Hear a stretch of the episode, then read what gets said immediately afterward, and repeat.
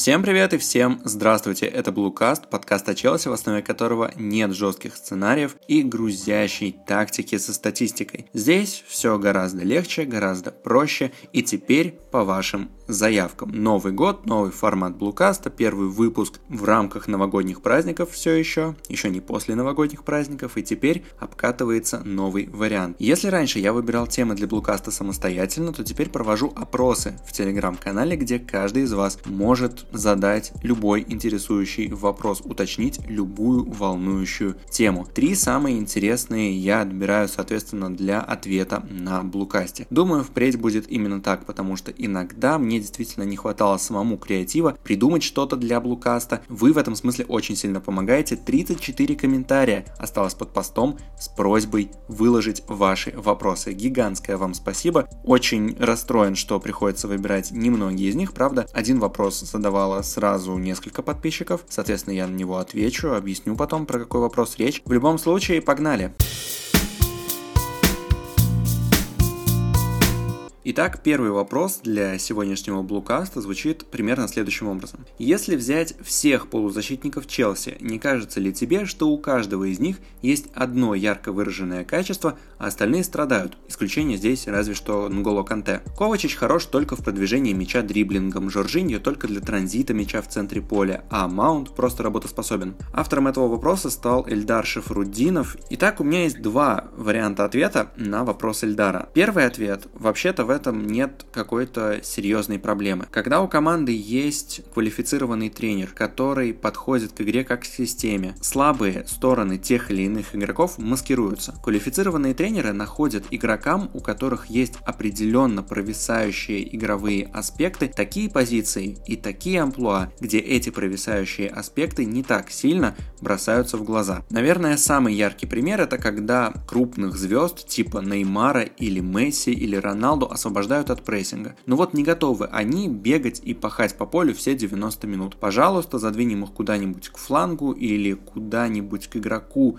соперника, который не так активен на мяче, чтобы ну, не слишком пострадала игра команды в защите. Дадим им спокойно отдыхать, пока отбиваются все остальные. То есть, даже если бы в полузащите Челси были одинаковые, однообразные, а вернее не универсальные, недостаточно универсальные игроки, в этом не было бы какой-то серьезной проблемы, будь у команды команды нормальная игровая система, здравая игровая система, где маскируются недостатки отдельных футболистов. У Челси такой системы нет. В этом сезоне Лэмпорт придерживается схемы 4-3-3, где в полузащитном треугольнике есть очень четкое распределение ролей. И эти роли задают очень жесткие критерии для игроков, и, соответственно, если игрок хоть в чем-то им не соответствует, это сразу же бросается в глаза. Здесь яркий пример это как раз Нголо Канте, которого Эльдар отметил как наиболее универсального полузащитника Челси, в чем-то я действительно согласен с этой точкой зрения, но тем не менее в последних играх на шестерке Канте стало сильно не хватать пасового вклада, а еще стало не хватать коротких открываний для передач партнеров. То есть с одной стороны в эффекте от вот этой вот неуниверсальности полузащитников Челси виноват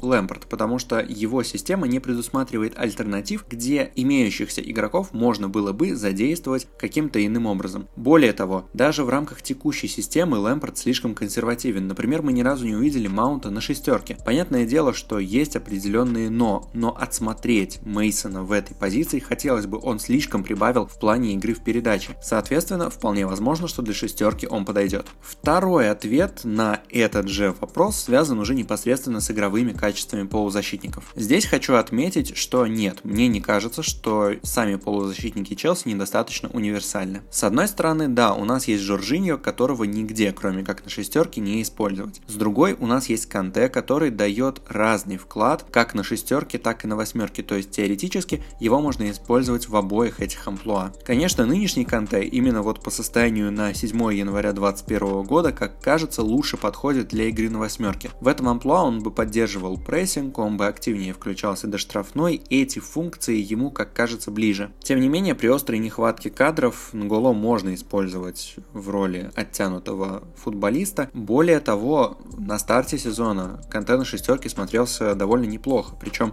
не только на уровне открываний, но и как раз на уровне пасового вклада. Но здесь, наверное, важно другое. Вот, например, про Маунта было написано в вопросе, что он всего лишь работоспособен. Я тоже заблуждался на этот счет в начале сезона, но сейчас к середине Мейсон раскрылся просто невероятно. Он дает шикарнейший пасовый вклад, он лидер Челси по всем, по-моему, пасовым метрикам. В этом плане Маунта уже нельзя назвать таким вот односторонним игроком по типу Виллиана, который просто пашет и ничего больше. Ковачич это в целом самый сбалансированный полузащитник Челси, потому что он не провисает без мяча, он способен двигать владение как на уровне дриблинга, так и на уровне передач. То есть здесь я тоже не соглашусь, что он хорош только в плане техники. Нет, Ковачич может по-разному влиять на игру, просто вопрос, наверное, в его форме, в его подготовленности к каждому отдельному матчу. Ну и кроме того, в вопросе забыли про Кая Хаверца, а ведь Хаверц может помочь своими открываниями, и в том числе он может помочь как раз продвижением мяча ногами, какими-нибудь точечными острыми передачами, может помочь на уровне дриблинга. В общем-то, Хаверц это тоже довольно универсальный футболист. Итого у нас получаются два захода на один и тот же вопрос. С одной стороны, я не согласен с тем, что полузащитникам Челси не хватает универсальности. Маунт умеет и в работоспособность, и в пасовый вклад. Канте может открываться на шестерке, может раздавать передачи, опять же, в лучшей своей форме, а еще может добегать до штрафной, давать точечные включения в финальную треть, будучи восьмеркой. Ковачич это универсальное оружие, умеет делать все где-то понемногу, а где-то прям на элитном уровне. А еще есть Хаверс, который хорош как без мяча, именно в плане открываний, то есть в атаке Челси, но без мяча. И в том числе на уровне передач и дриблинга. Согласен, что есть пример Жоржиньо, который годен только для игры на шестерке, но при этом я привел уже 4, кажется, или 3, нет, вроде все-таки 4 примера более универсальных хавбеков Челси. То есть в целом говорить о каком-то однообразии здесь, наверное, нельзя. С другой стороны, у нас есть проблема системы. В качественных системах даже слабые стороны отдельных игроков маскируются. В Челси такого особо нет. Мы ярко видим, в чем игрокам синих не хватает. Возможно, именно из-за этого родилось то визуальное впечатление, которым поделился Эльдар в вопросе. Еще раз спасибо за него, он действительно свежий и необычный. И это перебрасывает нас ко второму вопросу, который как раз задавал далеко не один подписчик телеграм-канала.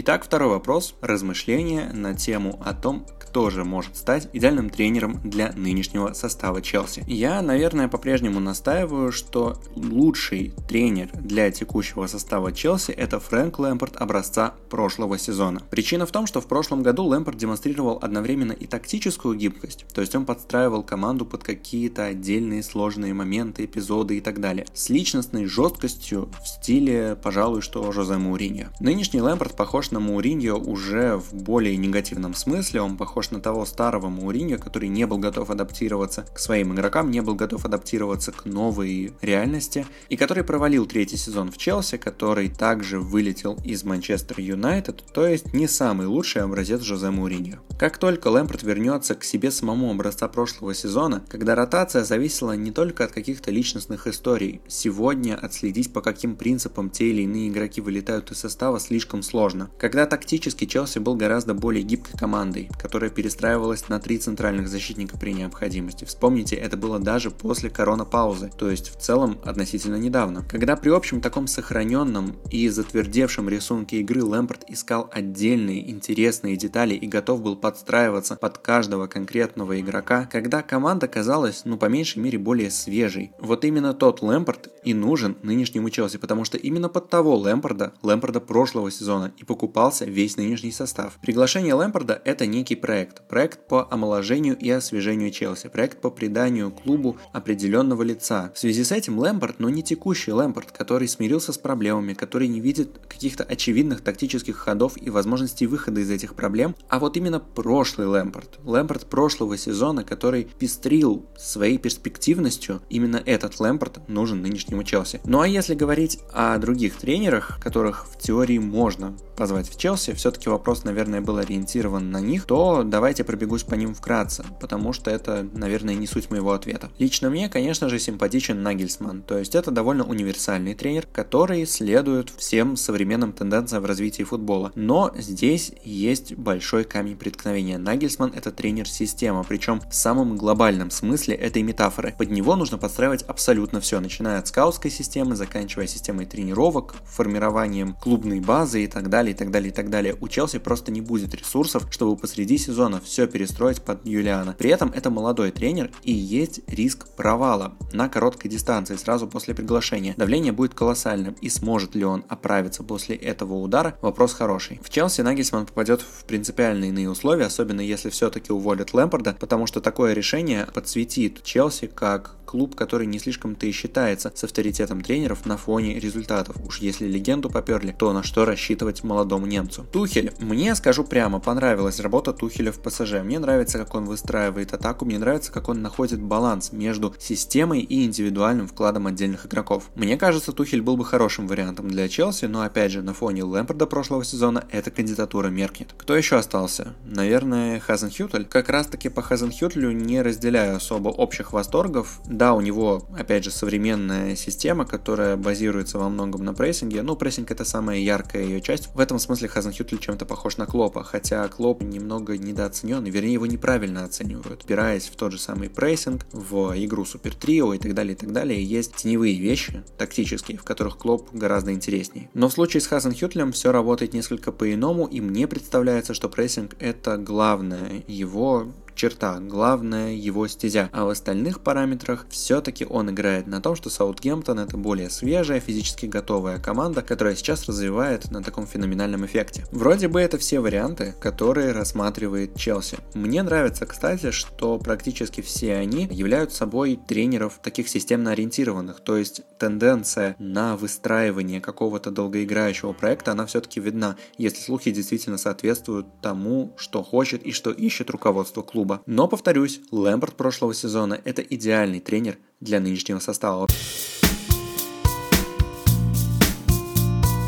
Ну и последний вопрос, он же последняя тема для этого выпуска Блукаста. Его задал Кирилл Арасланов. Каковы перспективы Билли Гилмора? Каковы его сильные стороны? Какова его роль, свойства игры и может ли он выйти на топ-уровень. Какое-то время назад, кажется, это было после коронавирусной паузы, прошлогодней, прошлосезонной, я увидел сравнение Гилмора с Андресом Иньестой. Конечно, оно выдано авансом. Дело в том, что сравнивать вообще-то юношу с Андресом Иньестой очень трудно. При таком сравнении в голове сразу всплывает топовая версия Иньесты, а это универсальный полузащитник, который умел читать игру и работать с ней на разных уровнях взаимодействия. Иньеста был хорош с точки зрения поиска пространства, с точки зрения анализа игры соперника, уколов в слабые стороны. В этом плане оценить влияние Гилмора пока очень сложно, он слишком мало матчей провел за взрослую команду Челси. Однако по этим самым матчам могу сказать следующее. Гилмор достаточно хорош с точки зрения пасового вклада, и это главное его преимущество, это главное свойство его игры. Билли банально очень быстро думает. Как правило, каждая передача отнимает у него не больше одного-двух касаний. Это позволяет в значительной степени улучшить улучшить владение, гораздо активнее продвигать мяч, в общем Гилмор точно не будет тормозить. В этом плане он очень хорош. Возможно, он не выдаст какую-нибудь гениальную передачу из глубины в стиле Пирло. Возможно, он не продвинет мяч дриблингом в стиле того же самого Ковачича. Тем не менее, он будет очень хорош в мелкой комбинаторике, он будет быстро двигать мяч, будет идеальным вторым плеймейкером. В этом плане я сравнил бы Гилмора с Жоржиньо.